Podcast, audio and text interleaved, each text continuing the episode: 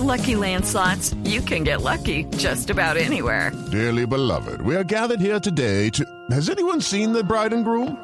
Sorry, sorry, we're here. We were getting lucky in the limo and we lost track of time. No, Lucky Land Casino, with cash prizes that add up quicker than a guest registry. In that case, I pronounce you lucky. Play for free at LuckyLandSlots.com. Daily bonuses are waiting. No purchase necessary. Void where prohibited by law. 18 plus. Terms and conditions apply. See website for details.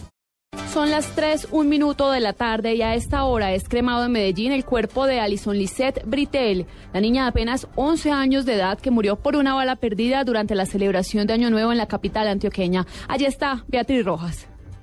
Lexi, muy buenas tardes. Pues a esta hora inicia el proceso de cremación del cuerpo de la menor de 11 años, víctima de una bala perdida en el noroccidente de Medellín. Hace una hora aproximadamente se estaba realizando en una iglesia en el barrio Manrique la misa de despedida de esta menor. Familiares, conocidos, vecinos llegaron hasta el lugar con palomas blancas, bombas, pancartas que decían no más muertes de niños por balas perdidas en Colombia.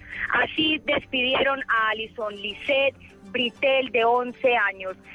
En este momento eh, están entonces en la cremación, se espera que entreguen las cenizas a sus padres. Aún no han decidido qué van a hacer con ellas, si las van a dejar aquí en Medellín, en la capital antioqueña, o si las van a trasladar a Bogotá, donde vivía la menor. Estamos pendientes entonces de la decisión que tomen los familiares de qué hacer con las cenizas de Lisette Britel. En Medellín, Beatriz Rojas, Blue Radio. Seguimos con información de hechos violentos que involucran a menores de edad. Un joven de 17 años muerto y dos personas heridas dejaron los disturbios protagonizados por habitantes de Codazzi en el departamento del Cesar tras la violación y asesinato de una niña de 10 años. La comunidad enfurecida intentó linchar al hombre de 28 años capturado por su presunta participación en el crimen y quien al parecer sería muy cercano a la familia de la niña.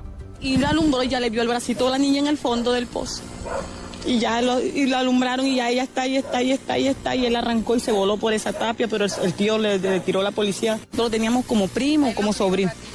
Una mi hermana mía lo crió a él, lo cogió pequeñito porque él es huérfano de madre. Seguimos con información de orden público. El ejército ubicó una caleta con abundante material de guerra en el departamento del Cauca. ¿A quién pertenece este arsenal? Le preguntamos a Daniela Morales.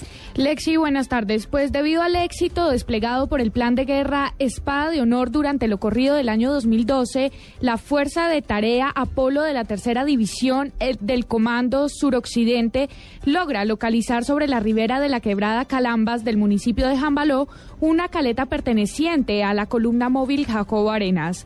Procediendo a ejecutar los protocolos de seguridad, los soldados de la Brigada Móvil número 29 realizaron el registro del lugar, verificando la existencia de una caleta que contenía tres fusiles AK-47, los cuales se encontraban envueltos en plástico negro para evitar su hallazgo.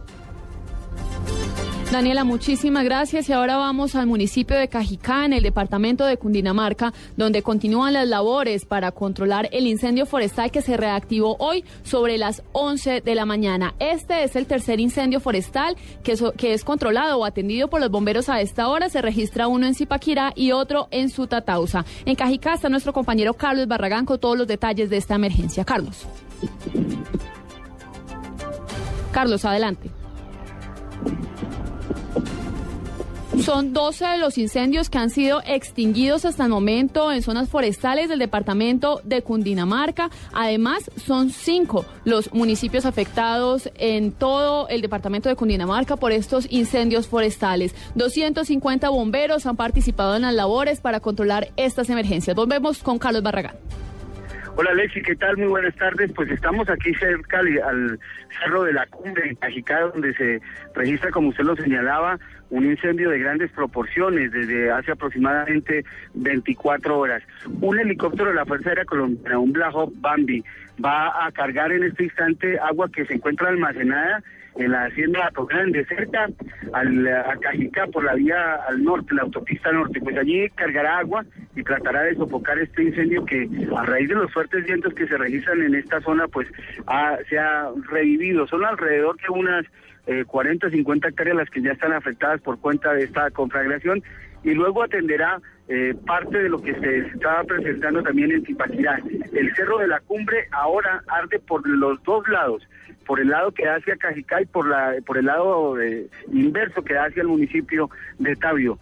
La emergencia es eh, grave, atienden bomberos voluntarios y ahora con un helicóptero de la Fuerza Aérea tratan de sofocar este incendio forestal. En cualquier momento regresamos, Lexi está ya desde el aire eh, con los eh, pilotos que estarán a cargo de esta labor, apagar este incendio forestal en Cundinamarca. Soy Carlos Barragán Rosso, Blue Radio. Carlos, muchísimas gracias. 40 hectáreas las que, las que hasta el momento están afectadas por el incendio forestal en el Cerro La Cumbre, en Cajicá. Bomberos atienden ya la emergencia. Continúen ustedes con Blog Deportivo en Blue Radio.